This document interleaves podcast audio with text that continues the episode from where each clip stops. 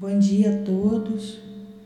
Nós vamos iniciar o estudo do livro Memórias de um Suicida, pela nossa querida Ivone Amaral Pereira.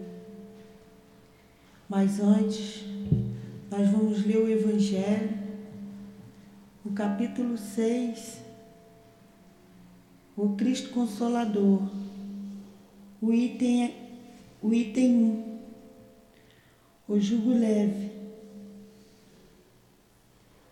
Vinde a mim todos vós que estáis aflitos, e eu vos aliviarei. Tomai sobre vós, Dalisa.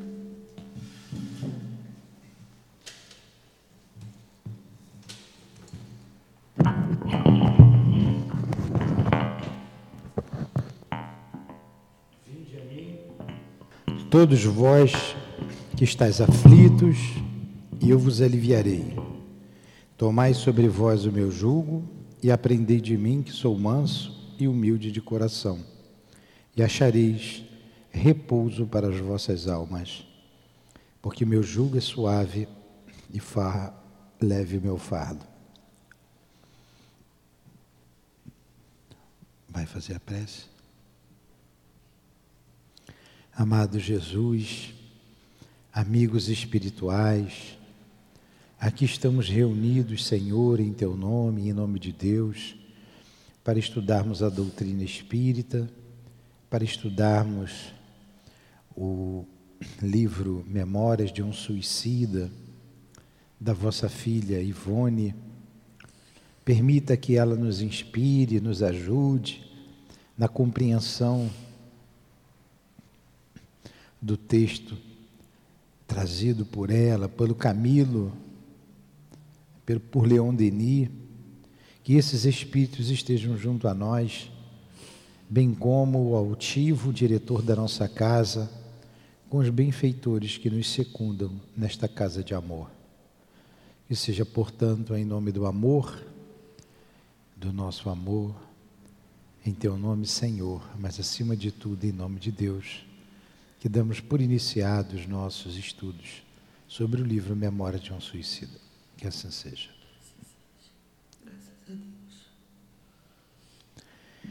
Então, o nosso bom dia, Dilane já deu, a gente ratifica o bom dia, que Jesus então abençoe a todos que nos ouvem nesse momento. É, dando continuidade aos nossos estudos. Estamos na página 28.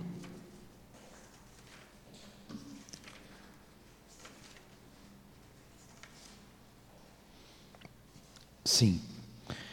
É,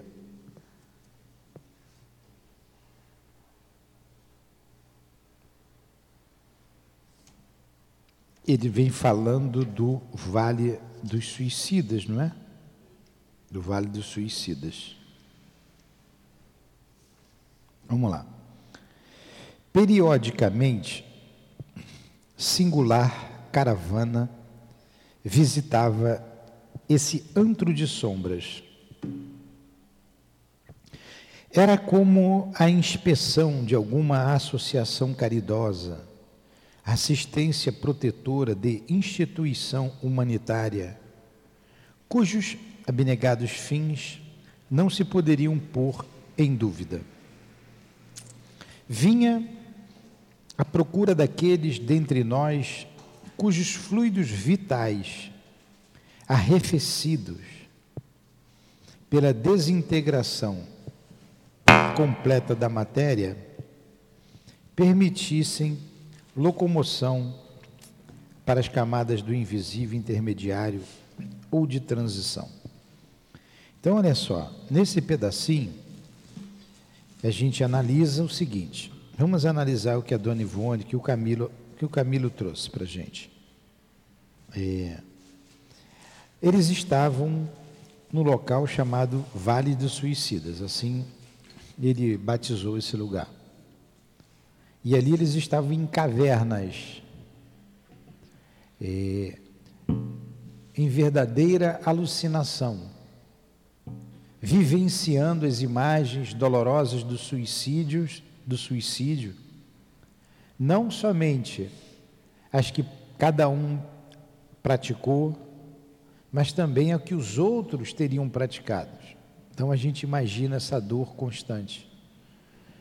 E de repente chega uns caravaneiros, um grupo que ele vai dizer mais na frente direitinho quem são esses espíritos. Ele chama de associação caridosa, a, a, de assistência protetora de instituição humanitária. E falam que esses espíritos eram abnegados. E quem eles recolhiam? Ali tinham centenas, milhares desses espíritos reunidos. Ele vinha à procura, quem era resgatado dali? Aqueles dentre nós cujos fluidos vitais, o fluido vital, arrefecidos pela desintegração completa da matéria, esfriado, diminuídos pela desintegração completa da matéria,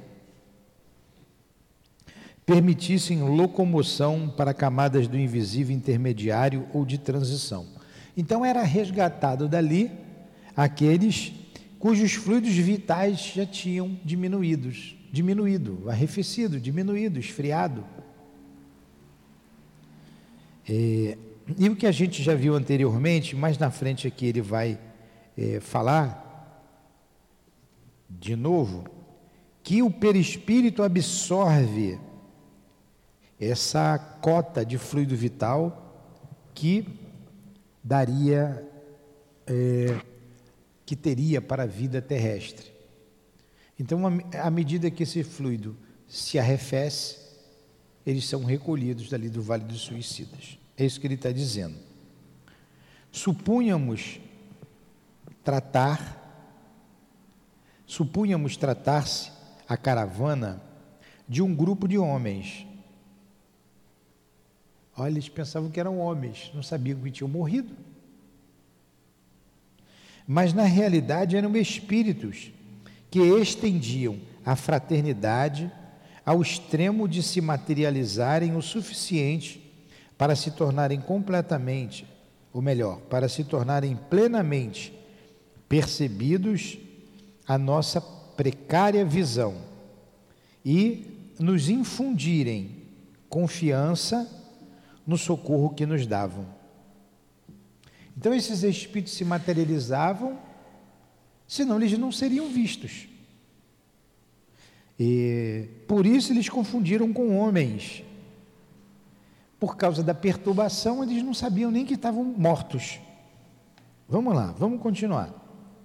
Trajados de branco, apresentavam-se, caminhando pelas ruas lamacentas do vale, de um a um, em coluna rigorosamente disciplinada, enquanto, olhando-os atentamente, distinguiríamos à altura do peito de todos pequena cruz azul celeste, o que parecia ser um emblema um distintivo.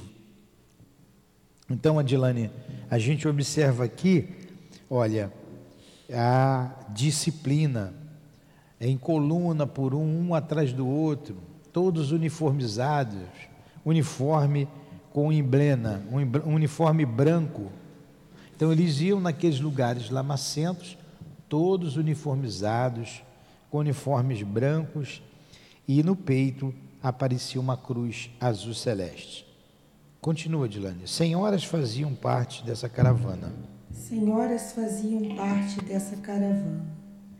Precedia, porém, a coluna pequena pelotão de lanceiros, qual batedor de caminhos, ao passo que vários outros milicianos da mesma arma rodeavam os visitadores.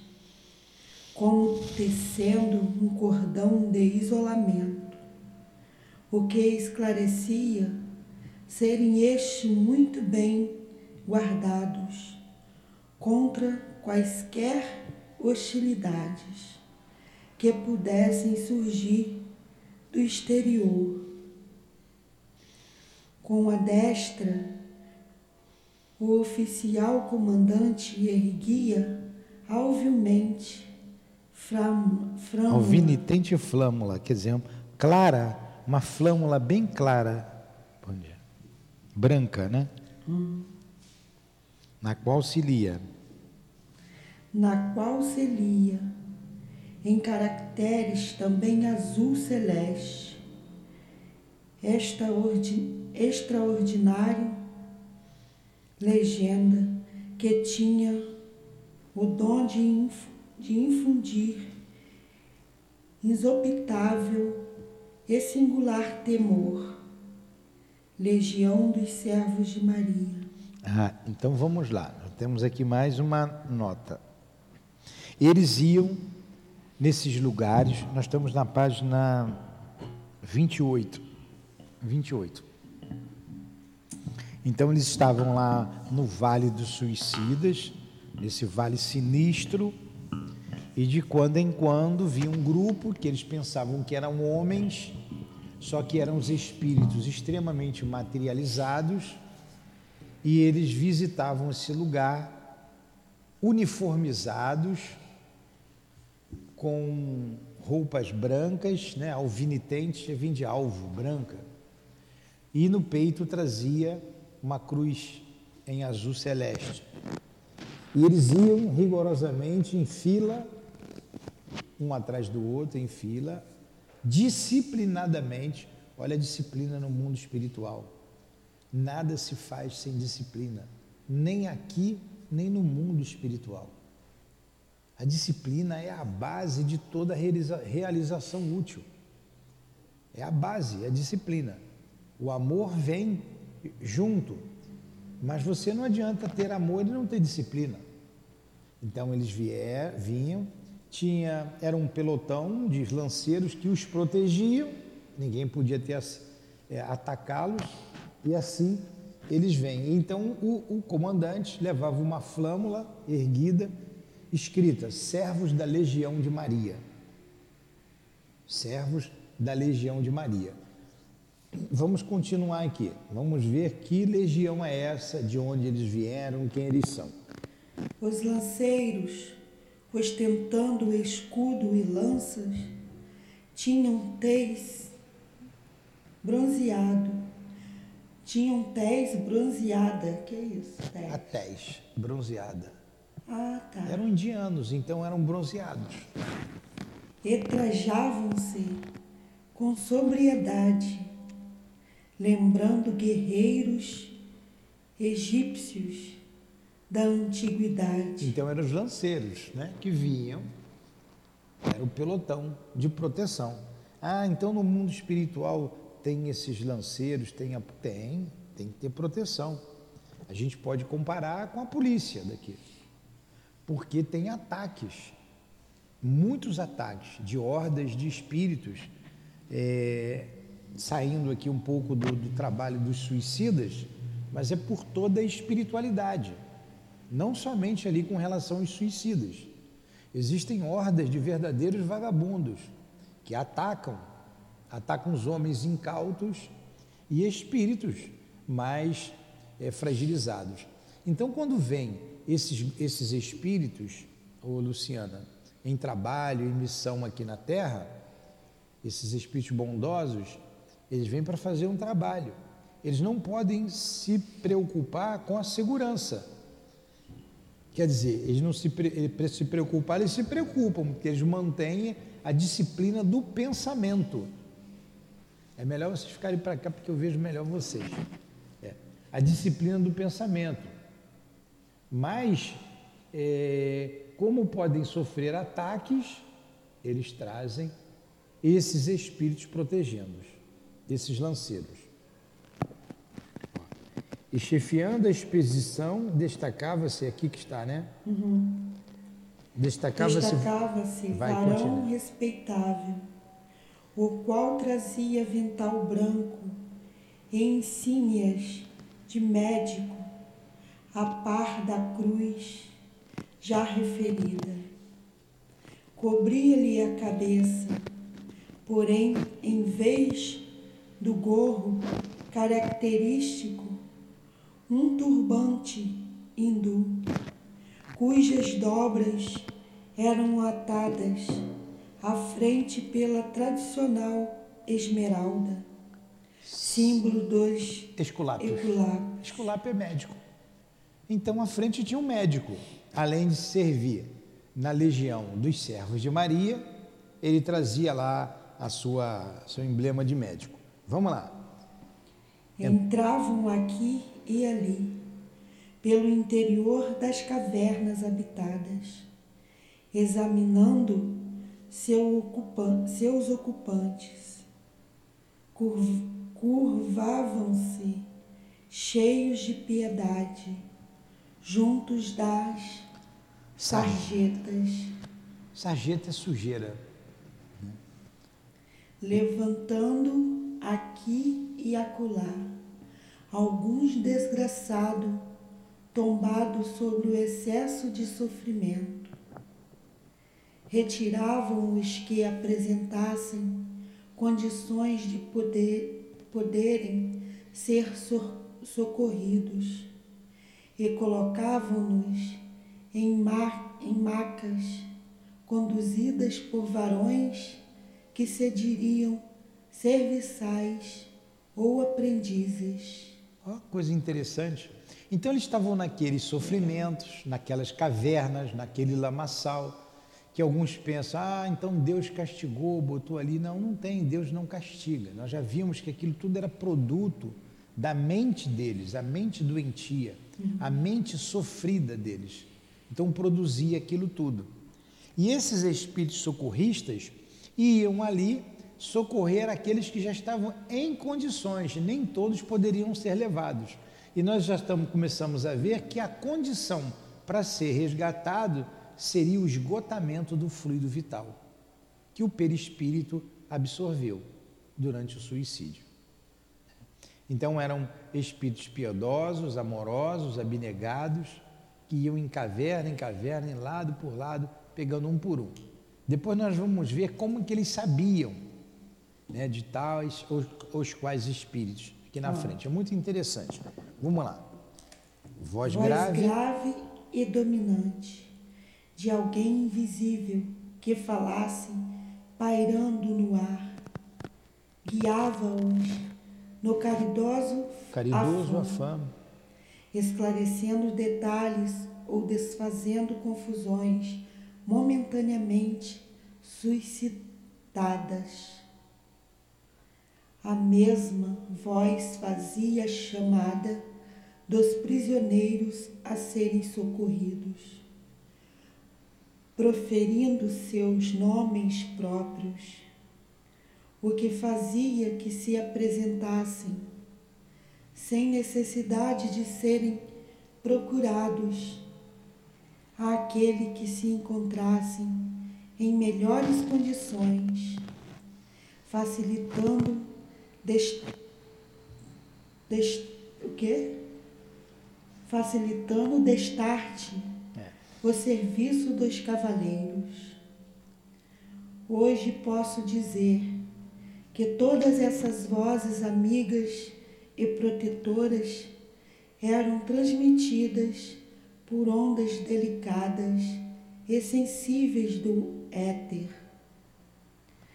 Com o sublime concursor, com o sublime concurso de aparelhamento magnéticos mantidos para fins humanitários em determinado ponto de, do invisível. Isto é, justamente na localidade que nos receberia ao sairmos do vale. Mas então ignorávamos o pormenor, o pormenor e muito confusos pois sentíamos. Vamos lá. Vamos pegar esse, esse, esse trecho. Então, o grupo chegava lá no Vale dos Suicidas e ia de local em local resgatando pessoas. Alguns eram chamados pelo nome, o nome completo. Via uma voz que eles não sabiam da onde. Lá na frente ele vai esclarecer que lá do plano espiritual do Hospital Maria de Nazaré tinham aparelhos que eles sabiam onde estavam, todos. E essa voz dizia os nomes. Então vou, vou ler de novo aqui, porque alguma coisa eu fui sublinhando e eu não peguei o que a Dilane leu tudo. Vamos lá. Ó, voz grave e dominante de alguém invisível que falasse, pairando no ar, guiava-os no caridoso afã, esclarecendo detalhes ou desfazendo confusões momentaneamente suscitadas.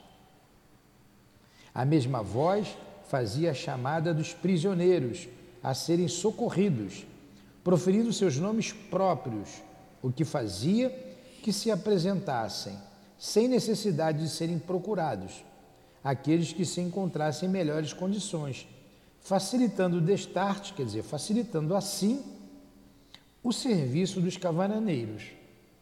Então, quando eles digitavam nomes que estavam em melhor condição, ia, facilitava o trabalho. Aqueles que não estavam, não estavam bem, eram resgatados em macas. Aí ele diz: Hoje posso dizer que todas essas vozes amigas e protetores eram transmitidas por ondas delicadas de sensível e sensível do éter, com o sublime concurso de aparelhamentos magnéticos mantido por para fins humanitários em determinado ponto do invisível isto é, justamente na localidade que nos receberia ao sairmos do vale. Mas então ignorávamos o pormenor e muito confuso nos sentíamos. Então é como se fosse daqui do alto, alguém do alto vendo, analisando tudo. Quem está embaixo não consegue ver, do alto vê. Então, e justamente era dessa colônia distante que eles com os aparelhos localizavam as pessoas que já estavam prontas para serem resgatadas. Entenderam isso? Entendeu, Adilane? Alguma pergunta? Entendi. Não? Entendeu, Nixon? Então vamos lá, vamos devagarzinho, vamos continuar.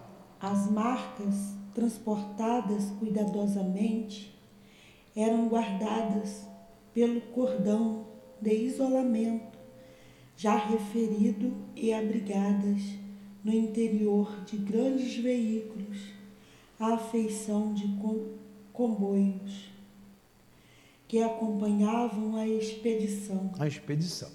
Então tinham os veículos, a gente pode ver essas ambulâncias do. do não é, ambu, é tipo do uma SUS. ambulância. Essas ambulâncias que a gente tem do SAMU, do né? SAMU. tem a maca ali dentro, vai o um médico. Então aqueles que não podem, eles vão lá, pegam a maca e iam levando para o comboio. Comboio é um, é, são vagões, né, um vagão, que é conduzido. Nós vamos ver aqui que esse comboio é conduzido por uma parelha de cavalos, cavalos normandos. Lá na frente a gente vai ver isso. Então eles vão colocando ali, dentro do comboio, esses que estão sendo socorridos. Esses comboios, no entanto, apresentavam singularidade interessante digna de relato.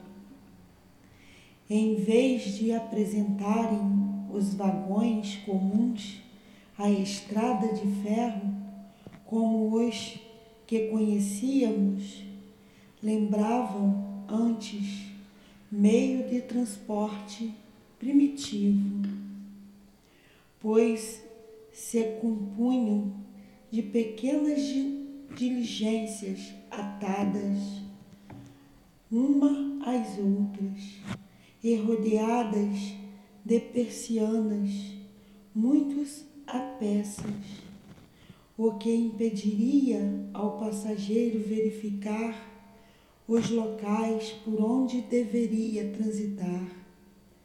Tá vendo? Esse negócio ele era fechadinho. Fechadinho. Ninguém via nada. É, é. brancos, leves, como burilados em matérias específicas, habilmente la laqueadas. Eram puxados por formosas parelhas de cavalos, também brancos, nobres animais, cuja extraordinária beleza e elegância incomum despertariam nossa atenção. Se estivéssemos em condições de algo notar para além das desgraças que nos mantinham absolvidos dentro de nosso âmbito pessoal. pessoal. Então vamos lá. Quando a gente fala a palavra comboio, a gente lembra do trem, né? O trem vai puxando um vagão. Um, um, hã? Trem, isso. É isso mesmo, é isso aí. Aqui ele era puxado por, por cavalos. Aí por dentro, todo fechado, limpinho, com persiana, a gente faz a ideia, né? Como ele está dizendo aqui. É, agora, o interessante são os cavalos, né? Tem cavalo no mundo espiritual? Tem. Por quê? Porque o animal ele tem algo que é chamado princípio inteligente. Não é como a alma do homem, mas é alguma coisa, ele tem um princípio inteligente. E esses animais mais próximos ao homem, eles tendem a manter a forma um, por um tempo maior. É, teve uma entrevista do Altivo com a Dona Ivone, algumas perguntas que ele fez, tem, tem um livro com essas entrevistas, e ele perguntou: esses cavalos eram realmente animais ou eram criações mentais? E a dona Ivone responde: eram animais. Ela começa assim: creio que eram animais. Eram animais. Então, esses animais, a gente vê cães, eles levam em nosso lar, estudando o nosso lar, estudando as obras de, de, de André Luiz, eles falam de cães, quando eles vão para determinadas missões aqui junto a terra aqui junto a nós, na crosta. E esses cachorros, esses cães, é, protegem, defendem o grupo que vem em trabalho. Então tem sim, como você falou, serão animais. E ele está achando interessante. É, no momento da dor, da dificuldade, eles não tinham capacidade de analisar. O Camilo, depois de se recuperar, é que ele está analisando tudo o que aconteceu ali no mundo espiritual, tá? Então vamos continuar. Dir-se-iam, porém, exemplares da mais alta raça normanda, cavalos normandos, vigorosos e inteligentes. As belas crinas ondulantes e graciosas, enfeitando-lhes os altivos pescoços, quais mantos de seda, níveos e finalmente franjados. Nos carros distinguiam-se também o mesmo emblema azul celeste e a legenda respeitável, né? Servos de Maria. Interessante, não é? Interessante. Então, mesmo ali, eh, na, naquele lugar de dor, vem algo eh, gracioso. Não podia ser um. Por que, que não colocaram um, um, um veículo com motor? Não tinha aqui na Terra, mas lá no mundo espiritual já tinha. O nosso lar foi escrito em 1942. Tinha um aerobus. Não tinha um aerobus? É o, o automóvel que ele circulava toda a cidade de nosso lar. É, na verdade, a Terra, nós já falamos, é a cópia do mundo espiritual. O mundo espiritual é o mundo real, Hã? Na, verdade, é, a, a, gente pode dizer que aqui é, é o mundo virtual, lá que é o mundo real. Tanto que a gente vai para lá e realmente a gente se ilude aqui na Terra. A gente se ilude, entra no mundo da ilusão. E nós viemos para cá com um único objetivo: para trabalhar, para amar, para fazer o bem. A gente veio com esse objetivo. Aí a gente se ilude com as facilidades do mundo, com os prazeres da matéria e acaba se desviando do caminho reto. Daí, muitos vêm e voltam, vêm e voltam e ficam assim há milênios, sem sair do lugar. E esses que suicidam, eles têm uma, uma dor maior, têm um peso maior. Tudo por causa da ilusão também. Aí eu vou acabar com a vida porque tudo vai se terminar. E na verdade nada termina. A vida é a vida espiritual, essa é a vida real. Nós somos de lá, nós estamos aqui. Nós estamos aqui. E vamos sair daqui daqui a pouco, hein? Né? Então a gente tem que se preparar. Tudo bem? Alguma pergunta, alguma colocação? Estou gostando de você, hein? Já chegou bem, isso mesmo, muito bem. Participando. Vamos lá, Dilane. Geralmente. Disse-iam porém Não, lá atrás, lá, tá na outra, a gente leu, agora é na outra página ali, ó. Que... Geralmente os infelizes. Não vi isso ali. É, eu li aquele pedacinho, vai lá. Geralmente os, os infelizes, assim socorridos, encontravam-se desfalecidos, exânimes. Exânimes, quer dizer, extenuados, cansados, né? Como antigir atingidos de singular estado comatoso. Outros, no entanto, alucinados ou doloridos, infundiriam compaixão pelo estado de supremo desalento em que se conservavam. Então, olha, naquele lugar Vamos lá. É, Encontravam-se desfalecidos. Exânimes é isso. Exânime é desfalecido, esgotado, né? Hum. É, como atingido de singular estado comatoso, estado de coma. Já viu gente em estado de coma? Fica desmaiada. Sim. Espírito desmaiado, extenuado, cansado é, alucinado ou dolorido, outros alucinados ou doloridos, que infundiam compaixão. Então, tudo enlouquecido. Claro, vendo aquelas cenas naquele lugar horroroso, naquele lugar pútrido, naquela lama, como é que eles iam ficar? Enlouquecidos. Né? Continua. Depois de rigorosa busca, a estranha coluna marcha a estranha coluna marchava em retirada até o local em que se postava o comboio, igualmente defendido por lanceiros hindus. Silenciosamente cortava pelos becos e vielas, afastava-se, afast... afastava-se, afastava-se desaparecendo de nossas vistas enquanto mergulhávamos outra vez na pesada solidão que nos cercava. Em, em vão clamavam por socorro os que se sentiam pre, preteridos, incapacitados de compreenderem que, se assim sucedia. Era porque nem todos se contratavam, se encontravam, se encontravam em condições vibratórias para emigrarem para regiões menos hostis. Nem todo então tinha possibilidade de ser resgatado. Resgatado. Como a gente falou, nem todos. Uhum só aqueles em que o fluido vital já tinha se esvaído, arrefecido. Entendi.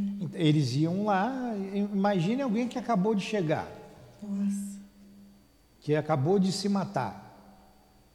E outros que já estão lá há tantos anos naquele sofrimento. É, muitos anos. Então, cada um é resgatado no momento adequado. Porque se não vai adiantar pegar antes trazer antes. porque o sofrimento dele não vai ter fim. Então é necessário que se é lei, é lei física. Isso é lei física. Então a lei de Deus, quando a gente fala da lei natural, ela abrange as leis físicas, químicas, biológicas e morais. Tudo é lei de Deus.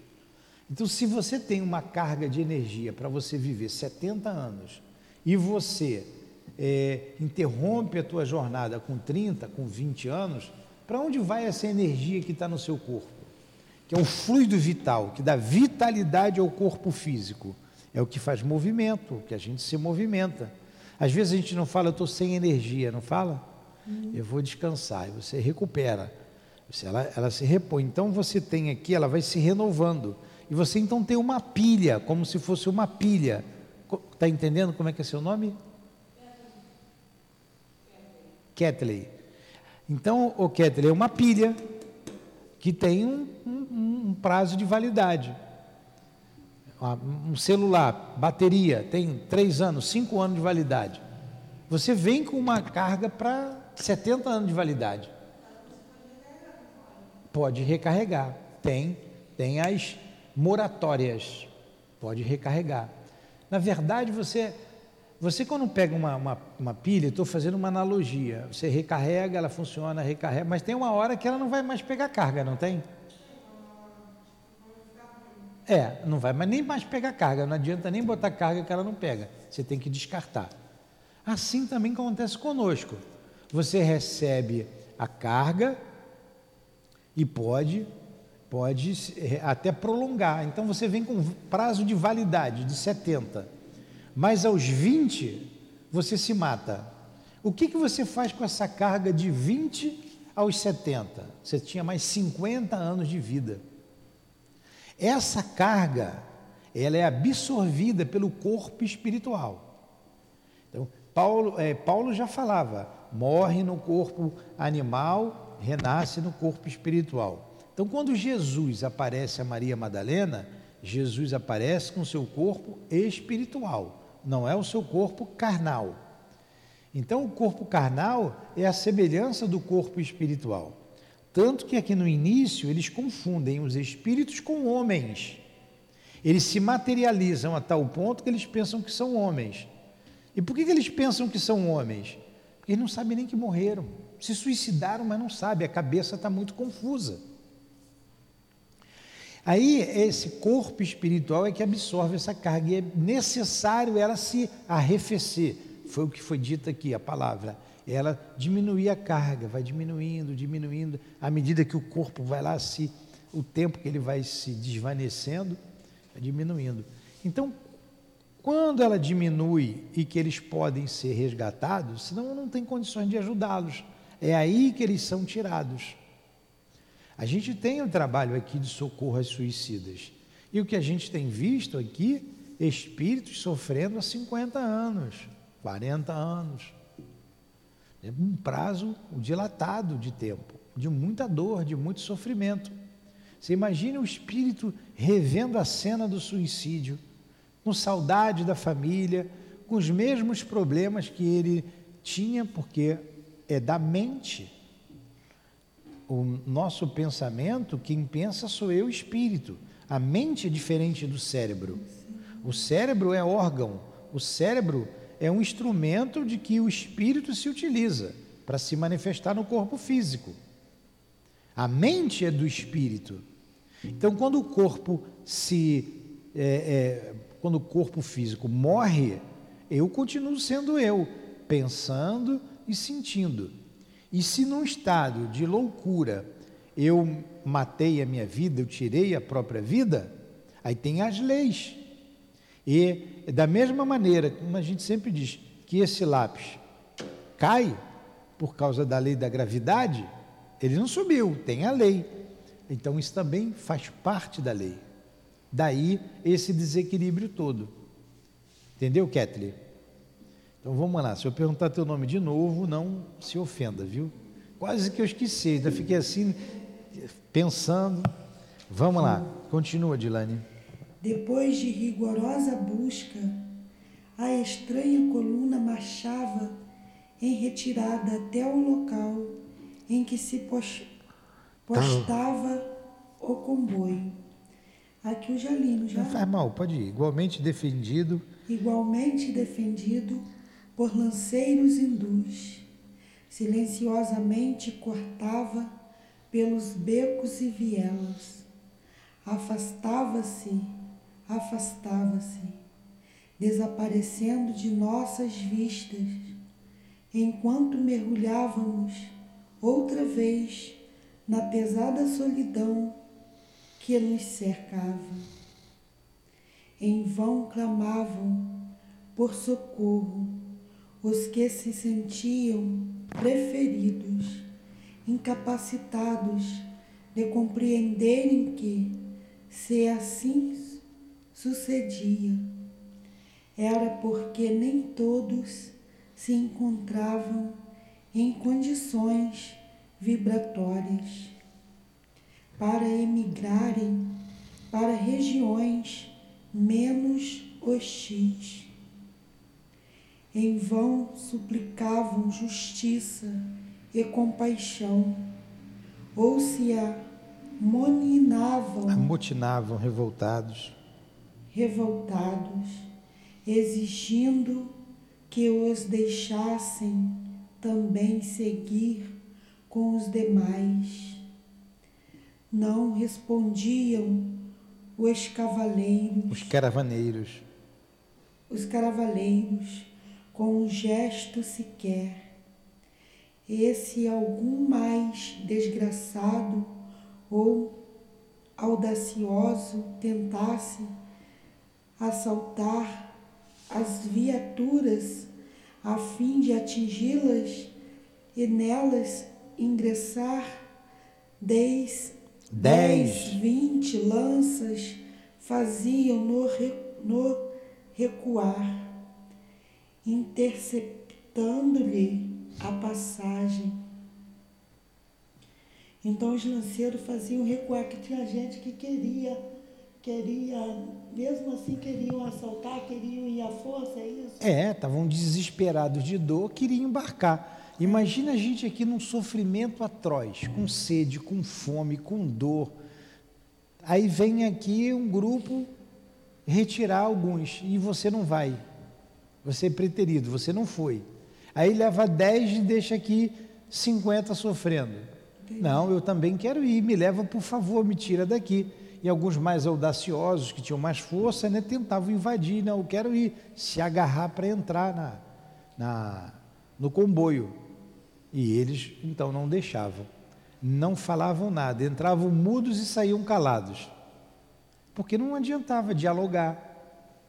Não adiantava, simplesmente desce, sai, sai com as lanças. Ninguém quer ser furado com lança. Caraca. Agora interessante, né? O espírito vai morrer com uma lança, Já está morto. mas eles estão tão materializados ainda que ele vê aquela lança, ele tem medo. Ele tem medo. E ele não vai. Ah, sim, entendi. Vamos lá, vamos terminar esse pedacinho. Então, um coro de Onando de univos e choros sinistros, de pragas e gargalhadas sa- satânicas, o ranger de dente comum ao réprobo, Réprobo é o condenado. e que Estertora nas trevas dos males por si próprios forjados, repercutiam longa e dolorosamente pelas ruas lam- lamacentas, parecendo que loucura coletiva atacara os, mis- os misérios detentos. os míseros detentos, elevando suas raivas ao incompreensível linguajar humano. Ó. Vamos lá. Coro, assim, vou ler de novo para ficar bem enfatizado. De uivos e choro sinistros. Quem que uiva? lobos, lobos. Então, tais como lobos, uivando, choro compulsivo, Sinistro. O que, que é uma coisa sinistra? O, o, vocês que falam isso. Como é que é o nome dele? Alisson. Fábio, vamos lá, Fábio. Que é uma coisa sinistra. O que, que é sinistro? É.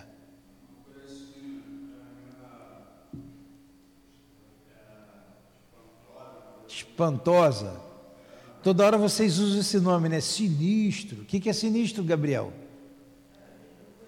A mesma coisa. Sinistro é a mesma coisa. Então. a coisa espantosa, né? Que, que é sinistro, o Ketley?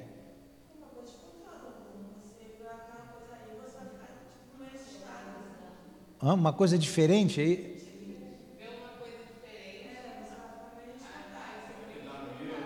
Que dá medo. É isso aí. Então vocês já sabem bem o que é sinistro. Então não se matem porque vão ver coisas sinistras lá do outro lado, viu? Uivos. Isso. Exatamente, ó. Coro hediondo de uivos e choros sinistros de pragas e gargalhadas satânicas. Não sabia nem porque estava rindo, estava rindo para não chorar. O ranger de dentes comum aos réprobos, réprobo é condenado, que estertora nas trevas dos males. O que é estertorar? Se contorce, né? Nas trevas dos males, por si próprios forjados repercutiam longa e dolorosamente pelas ruas lamacentas padecendo que, parecendo que loucura coletiva atacar os míseros detentos, elevando suas raivas ao incompreensível do linguajar humano. Não dá para nem para descrever a, a raiva, a loucura, o estado mórbido. Mórbido é doentio deles. Esses espíritos que estão no vale dos suicidas. Isso choca? Choca é para a gente nem pensar no suicídio. E esses que estão no Vale dos Suicídios estão protegidos, eles estão amparados pela lei de Deus, por esse grupo que se interessa pela dor alheia. Então foi criado, nós vamos ver mais adiante, no mundo espiritual, uma colônia para atender apenas espíritos suicidas. A colônia Maria de Nazaré. Jesus pediu à sua própria mãe, por ser mulher, por ser mãe, por ter esse sentimento é, sublime de mãe e como um espírito elevado, acolhesse esses irmãos tão sofredores, tão sofridos. Então, foi construída essa colônia todo, há lá um hospital, há a região do manicômio, há vários, vários setores nesse, nesse, vários departamentos, vários setores nessa grande colônia. É, e esses trabalhadores que vêm com uniforme escrito ali servos de Maria, com emblema, emblema azurá, azulado, com roupas alvas, eles vêm socorrer esses espíritos. E esses espíritos estão num lugar, é um lugar muito feio. Eu estou repetindo, porque alguns vão chegando, vocês vão entendendo. É um lugar lamacento, a lama, essa lama podre a gente, ele vai falar aqui daqui a pouco como ele saiu do, do, do, do caixão, do túmulo. Ele tropeça no monturo. O monturo era um monte de terra que está lá, ele sente uma lama fétida, era o corpo já se deteriorando. Então, essa imagem na cabeça deles constrói um ambiente. Eles estão num ambiente. Eu, eu, quem já viu chiqueiro sabe como é que é um chiqueiro. Né? Lama mal cheirosa, mas um chiqueiro a gente lava o porco, não lava, se limpa. Mesmo no, no interior tem chiqueiro, bota comida para o animal comer. Lá não tem comida, lá só tem dor. É muito pior do que isso, porque aquilo é o fruto da mente. O pensamento é criador. A gente cria o tempo todo, estamos sempre criando. Em torno de nós aqui, o que a gente chama de aura, a gente tem um campo que é nosso, que nós criamos com o nosso pensamento.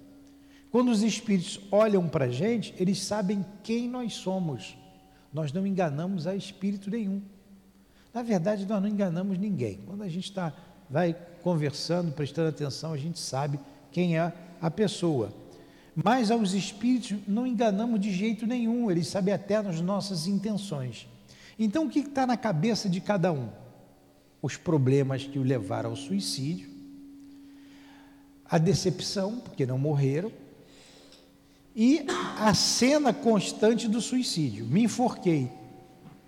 Então aparece várias cenas de enforcados, vários que se enforcaram. E todos veem os enforcamentos. Ah, me joguei no mar ou no rio.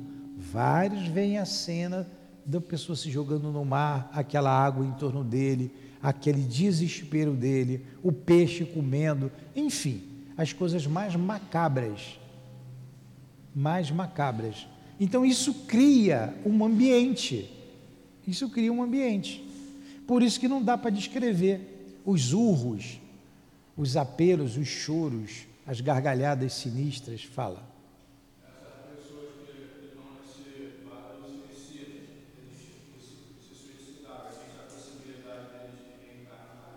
Sim, a reencarnação é lei de Deus, também é lei. Também é lei.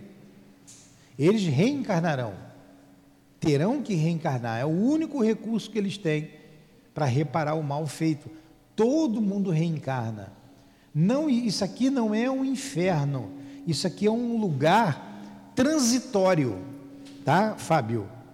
Eles vão sair daquela situação, é que nós já falamos aqui. Procura vir todo sábado para você entender isso. É, é, é, um lugar transitório. Eles ficam ali por um período. Todo sábado não, todo domingo. É, todo domingo, de manhã. Mas vem sábado também que tem estudo, vem todo dia que tem, sábado tem estudo. É todo domingo de manhã a gente está estudando isso. É, à medida que eles vão é, melhorando, que o fluido vital, que é a energia do corpo que passou para o corpo espiritual vai se esva, esvaindo, eles são resgatados.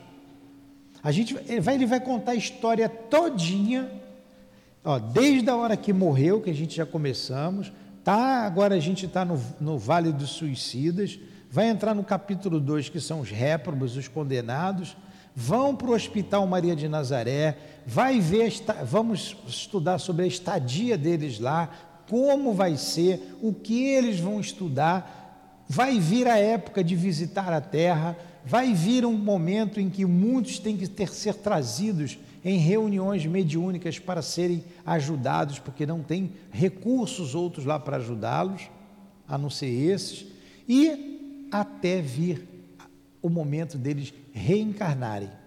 Aí vai contar um grupo aqui de cinco espíritos que vão estar juntos, que a gente vai ver os nomes daqui a pouco, inclusive esse que está narrando a história, que é o Camilo Botelho, que ela fala Camilo Botelho, mas é o Camilo Castelo Branco, que foi um escritor português que se suicidou no final do século XX, 1891, que ele se suicidou.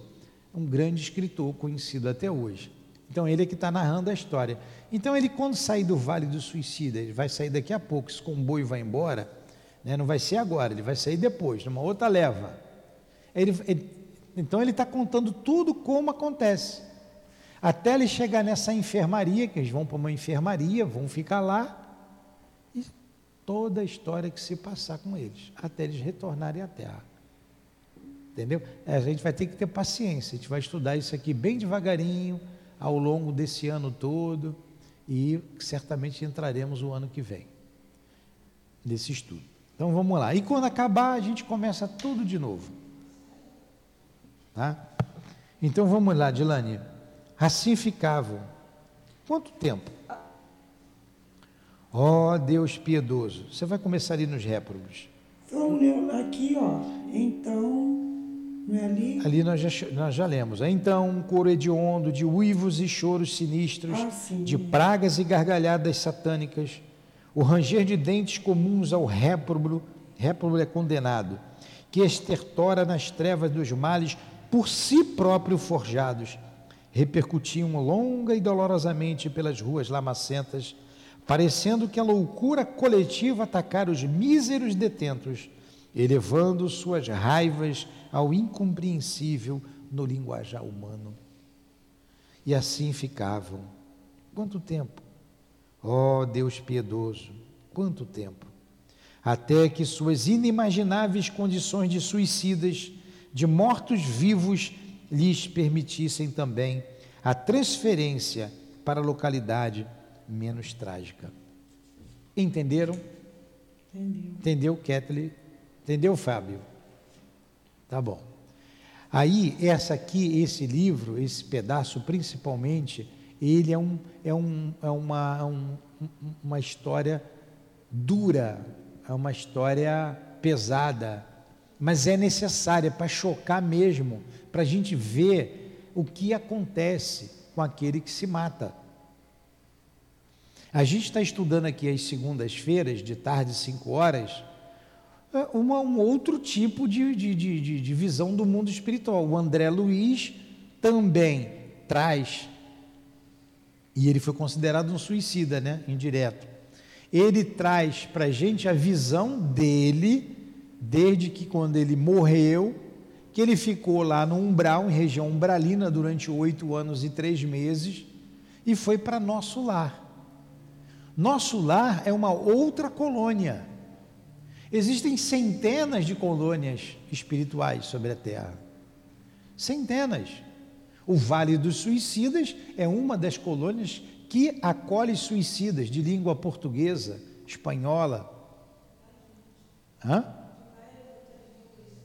É, e mas tem outras colônias que também é, é, acolhem suicidas. A gente conhece essa mas tem outras. Ela está falando dessa. Como tem colônias que acolhem os desencarnados. Por exemplo, o Cauã vai morrer, vai para um umbral, vai para um umbral, fica feliz não. O Cauê vai para um umbral. É. Tem que melhorar muito, hein? não pode morrer agora não, senão vai para um umbral. Mas ele pode ir para uma colônia direto, em vez de passar por uma região de, de dor, pode ir para uma colônia. O nosso lar está ligado, essa casa aqui nossa está ligada ao nosso lar. Nosso lar já é uma colônia que tem mais alegria.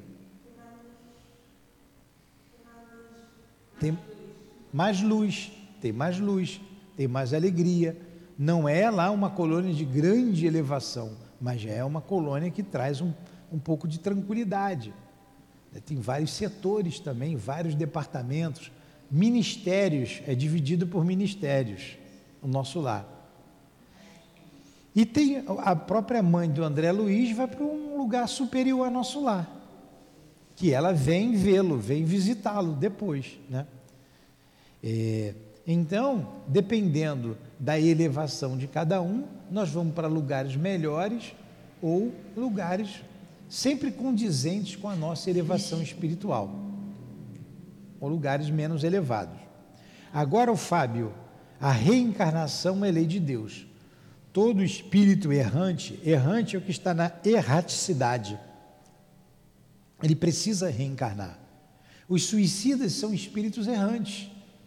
Por quê? Estão na erraticidade. Todo aquele que precisa, tem necessidade de reencarnar, está na erraticidade. Agora, tem espíritos que reencarnam de 700 em 700 anos. Leva muito tempo, ele não tem necessidade de vir. Só não tem mais necessidade de reencarnar espíritos que já chegaram a um grau de pureza, de elevação, aonde não tem mais a influência da matéria sobre eles, que são chamados espíritos puros. E a reencarnação, Fábio, está com esse olhinho pequeno aí, está querendo dormir? Vai para a água, mete ali, entra num balde d'água ali para não dormir. É... Reencarnam em mundos superiores à Terra. A Terra é um mundo ainda muito inferiorizado. A Terra é um planeta de provas, é um planeta de expiações. Isso significa planeta de dor. Aqui não tem tempo bom. É um planeta de muita luta. Agora, tem planetas melhores, muito melhor do que a Terra. Mundos divinos, tem mundos, mundos de, de, de é, regeneração, mundos felizes, mundos divinos, em que encarnam espíritos que não têm necessidade de passar pela dor que nós ainda temos. E aqui tem tanta dor que as pessoas ainda se matam. Se, se matam. Uma infração grave à lei de Deus. Uma infração muito grave. Aí sofre as consequências. Tudo bem até aí? Alguma pergunta? Alguma colocação? No question. Vai para o brau, hein? Ó, estudem. Vamos lá. Vamos para os réprobos. Você não vai parar não? Semana que Não, vamos embora. já é nove horas. Não, vamos até 9h20. Aí a gente para 10 minutos e depois nós vamos para o nosso estudo. Vamos embora. Em geral, os réprobos. Quem foi manido da sociedade, né? condenado, réprobo é condenado. Vai, Dilane.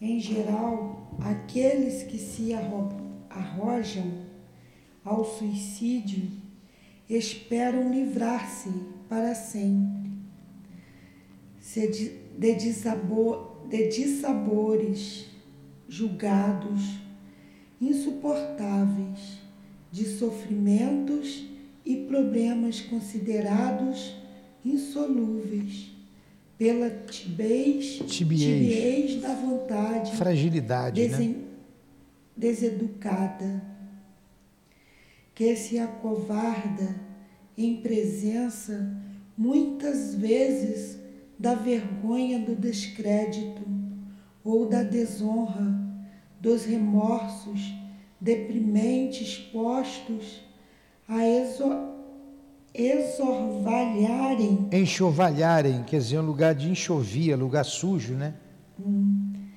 co- a consciência, consequências de ações praticadas, a revelia das leis do bem e da justiça. Também assim pensei, muito apesar da auréola de idealista, que minha vaidade acreditava glorificando-me à fronte. Então vamos lá. Vamos para esse lugar. E quem são os réprobos? São os condenados. Eu vou ler novamente para a gente ir fixando essas ideias. Em geral, aqueles que se arrojam ao suicídio, todo que pensa se matar, esperam livrar-se para sempre dos dissabores, não é? Eu estou com um problema, então eu quero me livrar desse problema. Eu vou me matar. É igual ao aborto. Eu estou com um filho na barriga. Eu quero me livrar desse problema. Eu vou cometer um assassinato, um homicídio. Mas na verdade, quando eu fizer isso, isso nunca vai sair da minha cabeça. É ou não é? Uma mulher que faz um aborto vai marcar. Ela vai ficar com aquilo na cabeça. Vai ou não vai? Para sempre. Então ela não se livrou do problema. Ela não se livrou. Ela agravou o problema. Porque a gente quer o aplauso da sociedade. A sociedade está se lixando para você. Você tem que ter o aplauso seu, o seu interior. Ah, eu vou me matar porque eu vou me livrar. O que vão dizer de mim? Então eu vou me matar. Não vão dizer nada, vão dizer o que sempre diz, a hipocrisia das pessoas. E se você se matar, vão falar: ih, Fulano, se o Newton se matou, fez isso, isso. Vão falar dois dias só. Vai ser um escândalo dois dias. Daqui a três dias ninguém fala mais nada. Aí eu vou ficar com um problema durante muitos e muitos anos, até séculos. Vou atrasar a minha caminhada durante séculos. Não vou poder estar com aqueles que eu amo, que estão numa condição melhor, porque eu não tenho condições de ir para lá. Então a gente não tem que dar ouvido que os outros vão pensar. Eu tenho que saber o que eu vou fazer. Então vamos lá. Em geral, aqueles que se arrojam ao suicídio esperam livrar-se para sempre de dissabores julgados insuportáveis. Quer dizer, eu não estou suportando, eu vou me matar.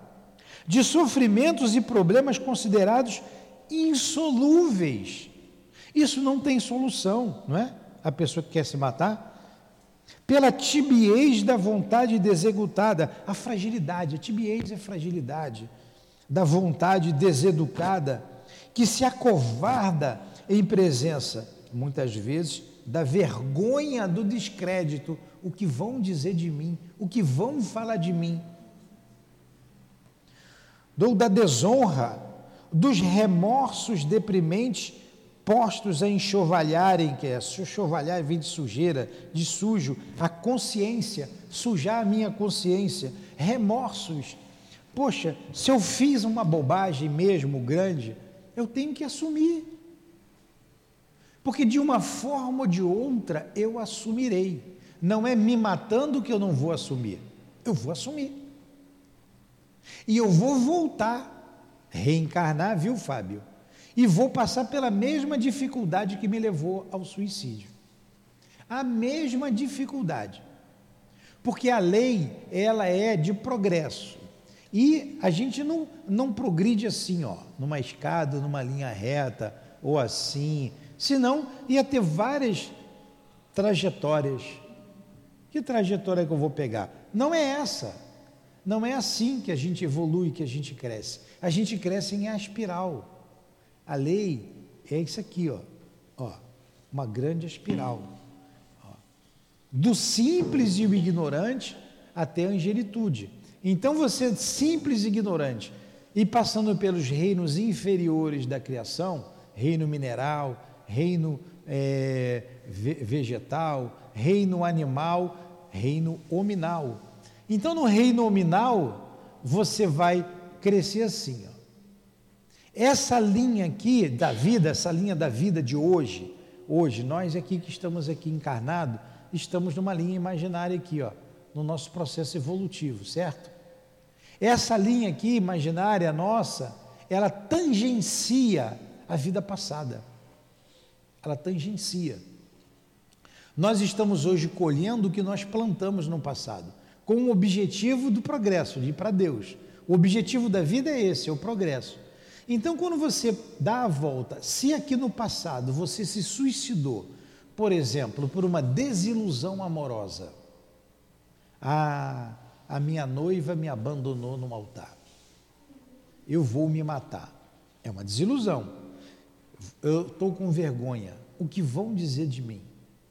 Ela me abandonou. E ela me preteriu, ela queria outro. Que vergonha, eu vou me matar. Não acontece isso? Estou pegando um exemplo. Não tem gente que se mata assim? Tá. Se matou, vai sofrer as consequências do suicídio, a vergonha que ele, achava, que ele achava que tinha não vai sair, vai continuar, ele vai ver que foi uma tolice que ele a, fez. A noiva vai ficar com o outro. A noiva já foi embora, já casou com outro. Ela vai dizer: não tem culpa de nada, eu só não quis casar com ele. É. Ele forçou tanto a barra que eu não pude nem dizer não. se ela tiver alguma culpa, mas não a culpa do suicídio. Ele se suicidou porque ele quis.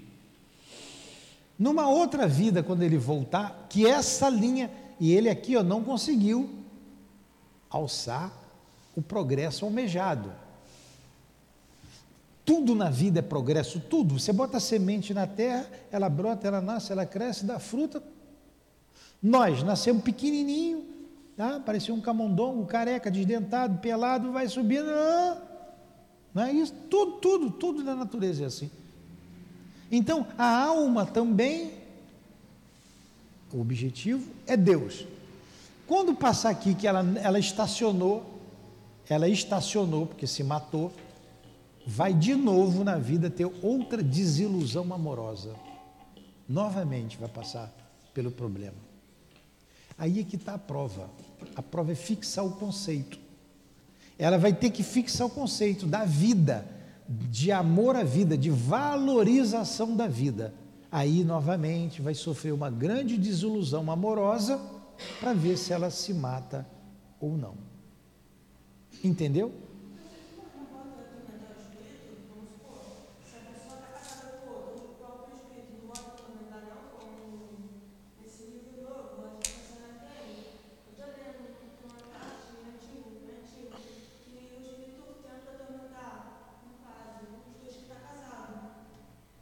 Isso pode acontecer. Isso pode acontecer. Agora, no caso do suicídio, ele ele está tão desarvorado, está tão dementado que ele não vai ter nem como fazer isso. E é um caso específico, é. Agora, pode, pode, pode acontecer. Tem muito espírito que atormenta é, outros casais. Ele, ele tem ciúmes, ele não quer, ou o espírito foi enganado, foi assassinado, e se ele não perdoar, ele fica em cima, ele pode ficar. Então, eu fui assassinado porque você não quis casar comigo. Você queria casar com o Fábio. Não com você não. Pode, você não vai casar com ela, ela não vai casar contigo não. Ela vai casar com o Fábio. Aí, aí eu, eu vocês dois planejaram a minha morte. É diferente do suicídio. E se eu não for, se eu for um camarada vingativo, eu vou ficar no pé de vocês. Eu vou ficar. Isso vai ter que ser resolvido. Agora eu posso também, pô, coitado deles, ainda bem que ela não quis nada comigo. Me, eu, se eu morri desse jeito é porque eu estava devendo a lei, Senhor, me ajuda, eu posso ir embora, mas eu posso perseguir também. Fala, Cauã.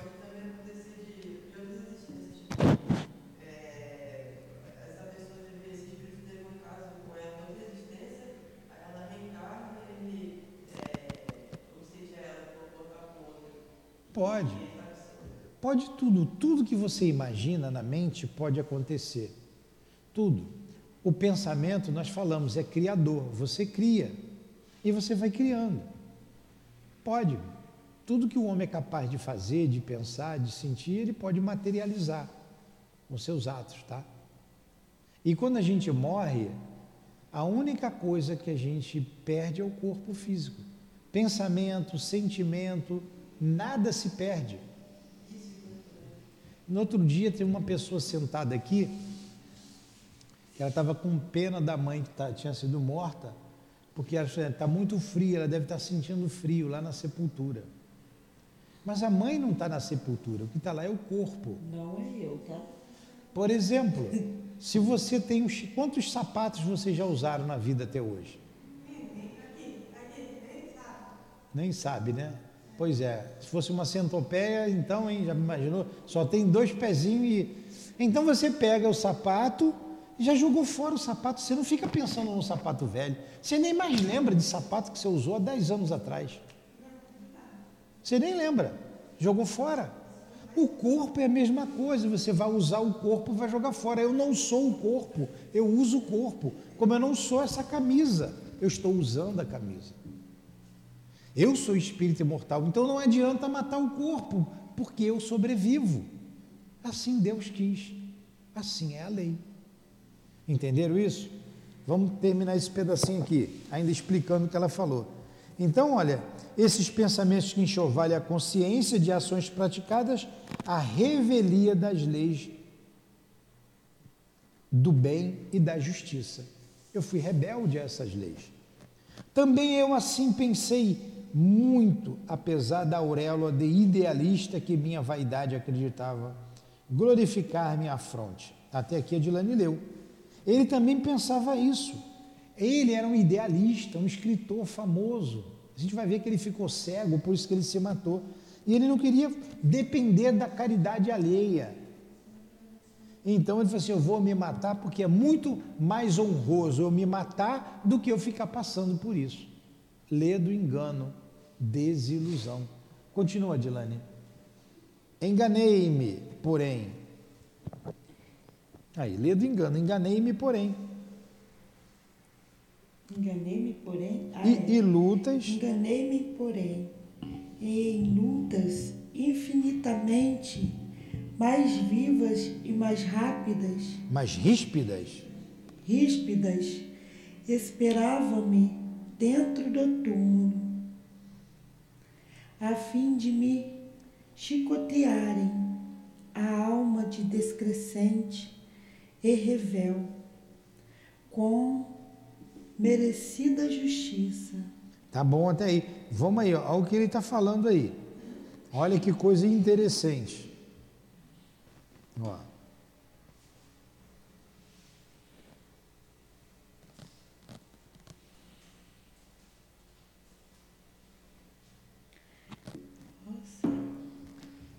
Também eu assim pensei. Ele, o Camilo. Eu também assim pensei, muito apesar da aureola idealista que minha vaidade acreditava glorificar-me. Quer dizer, vou sair do mundo. Eu não posso ficar aí. Mas olha o que aconteceu com ele, se matando. Para jamais a gente pensar no suicídio. Enganei-me, ele se enganou. Ele queria fugir do mundo. Ele não queria o, o, o, a piedade de ninguém, ele era orgulhoso, ele era vaidoso. E lutas infinitamente mais vivas e mais ríspidas esperavam-me adentro do túmulo.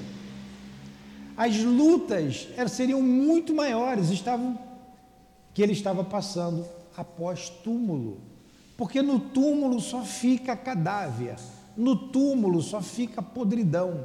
Nós continuamos vivos. E se eu não resolvi o problema, o problema continua comigo. O problema é meu. Eu sou dono do problema e eu terei que resolver o problema. Aí, Fábio, você perguntou lá, fez a pergunta: o suicida também reencarna? Sim, ele precisa, principalmente ele precisa reencarnar, porque tudo que é, é, é feito no corpo e que não seja correto só pode ser refeito no corpo. Arrependimento é o primeiro passo, a expiação é o segundo e a reparação é o terceiro. A reparação só se dá no corpo físico. Ah, eu matei Fulano, vai batizado, aceita Jesus que você está salvo. E a vida que eu tirei? Eu preciso reparar. Não adianta ser batizado, não adianta aceitar Jesus. É o primeiro passo, muito bem, já deu um passo, que é o arrependimento. E agora? Agora vamos reparar. É, exatamente. Exatamente. E ele continuou, ó, a fim de me chicotearem a alma, descrente e revel, com merecida justiça. Porque ele era rebelde. Então foi chicotear o que? A alma.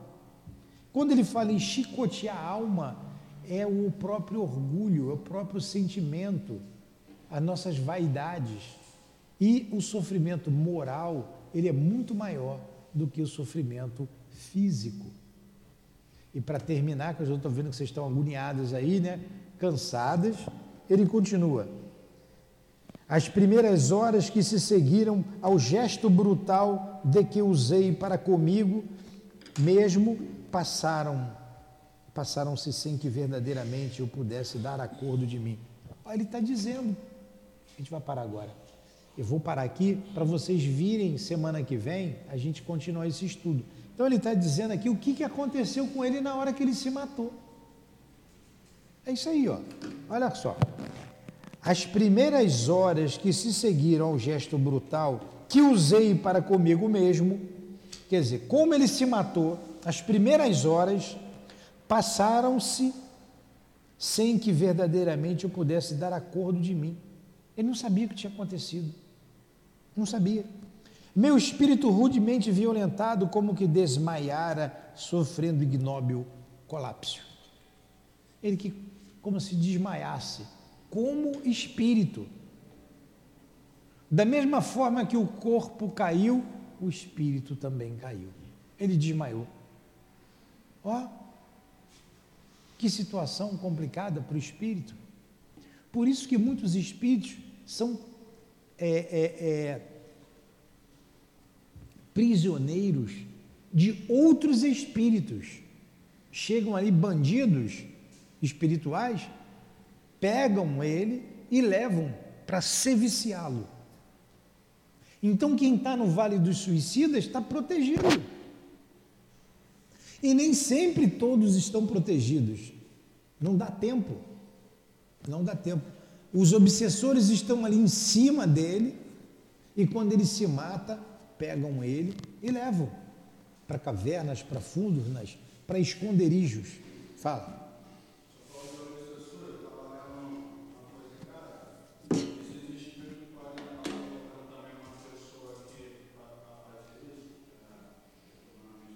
Pode, obsessor pode. Pode.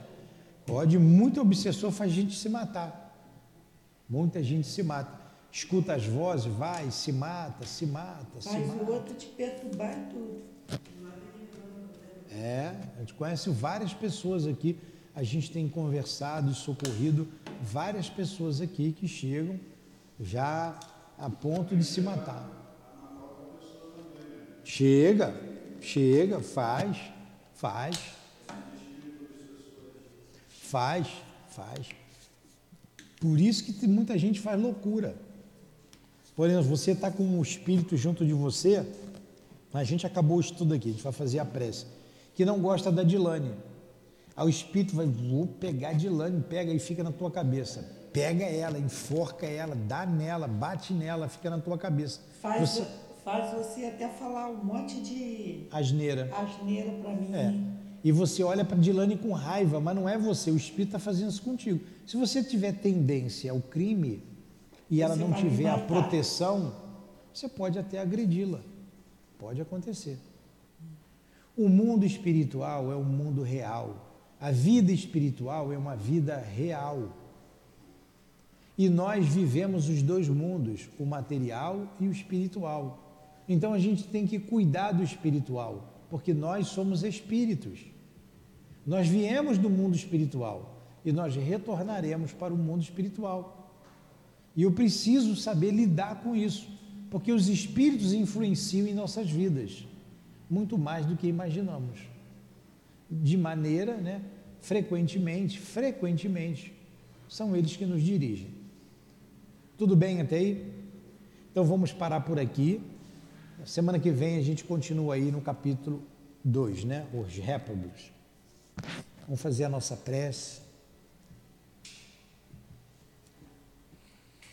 Ao terminarmos o nosso estudo, vamos ter um intervalo e estudaremos o Evangelho depois. De nove e meia às dez e meia da manhã. Jesus amado, Jesus amigo, irmão de todas as horas, aqui estudamos o livro Memórias de um Suicidas, autorizados por ti, por Deus, pelos bondosos espíritos que nos guiaram o raciocínio. E sabemos que muitos sofrem, muitos irmãos nossos choram pelo ato que cometeram em suas vidas. Rogamos por eles compaixão, piedade, esperança para todos eles, alívio de suas dores, que eles encontrem em Ti, Jesus, um refrigério para as suas almas, para os seus espíritos imortais. Aliviai a todos eles, Jesus. E rogamos ainda por todos aqueles que pensam nesse ato, ou estão maquinando em suas mentes, em qualquer ponto do planeta terreno, que essa prece possa alcançá-los e destituí-los dessa ideia macabra. Livrai-os, Jesus, desse pensamento que não levará a lugar nenhum. Somente ilusão. A morte é uma ilusão. Que eles tenham consciência disso. Que nada morre, nada se destrói, tudo se transforma na lei de Deus. Olhai, Senhor, com compaixão pela nossa humanidade, que tanto sofre porque não vivencia as leis do Pai Celestial. Olhai por todos nós, Senhor.